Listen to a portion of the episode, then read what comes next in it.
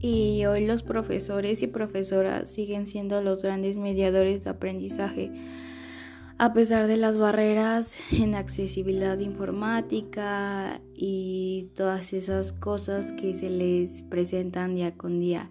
Si bien muchos han utilizado herramientas digitales más sofisticadas, otros simplemente han aprovechado canales y aplicaciones. Pero más allá del medio utilizado, lo más destacable ha sido la creatividad para adaptar contenidos y prácticas manteniéndose conectado con sus estudiantes. Bien, otro aprendizaje durante esta cuarentena, en mi punto de vista, yo, yo jamás pensé que en cuestión de un fin de semana ya no iba a poder regresar a la escuela debido a la pandemia del COVID-19. Sin embargo, hay ventajas que debemos aprovechar y desventajas que igual debemos aprender de ellas. Ahora bien, aprender con el nuevo sistema me parece algo interesante porque la opción de pasarme el día en Facebook riéndome de memes o conspiraciones no funciona para mí.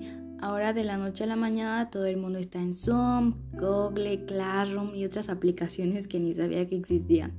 Mientras los maestros nos preparan videos, exposiciones, actividades para que nosotros podamos aprovechar al máximo esto.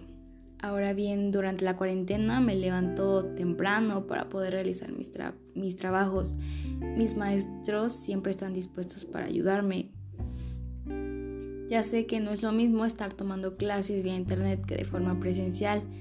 Y sé que los maestros entienden eso y por eso están haciendo todo lo posible para que podamos aprender desde la distancia.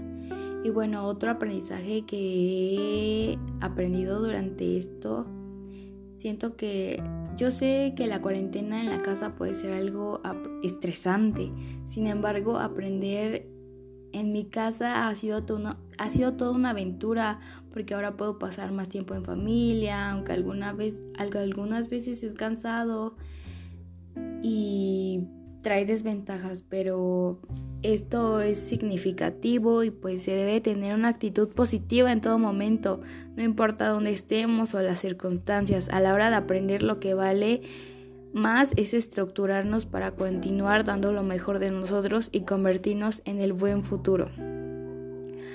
Muy bien, me despido, soy Zairi Samantha González Villaldama y este fue mi podcasting de mis aprendizajes durante la cuarentena.